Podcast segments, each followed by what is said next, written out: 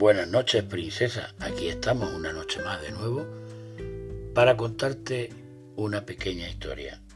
Me cuentan que una vez un sabio que tras recorrer el mundo y ampliar sus experiencias, decidió sentarse unos días a meditar al borde de un camino.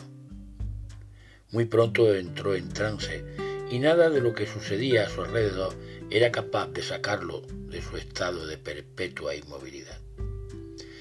En esa, pasó junto a él un ladrón que al verlo se dijo, uy, este hombre seguro que se ha pasado la noche asaltando casas como yo para llevarse cuanto hubiese de valor. Tan cansado debe de estar que se ha quedado dormido. Me voy a toda prisa, no sea que venga la policía a detenerlo y también se me lleve a mí. Poco después, pasó junto al sabio un hombre que, debido a la gran borrachera que había cogido, apenas podía mantenerse en equilibrio. Se paró un rato ante aquel santón y pensó, este hombre está aún peor que yo. Ha bebido tanto que ni tan siquiera puede moverse. Minutos después de que el borracho desapareciera por una curva del camino, apareció un joven que quería aprender los misterios de la meditación.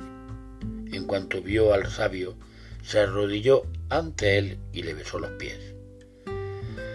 Así, mi querida Leonor, sucede en la vida. Quienes tienen comportamiento deleznable ven en los otros su misma actitud, pero sólo el sabio es capaz de reconocer la sabiduría y la bondad. Muy buenas noches, mi princesa Leonor.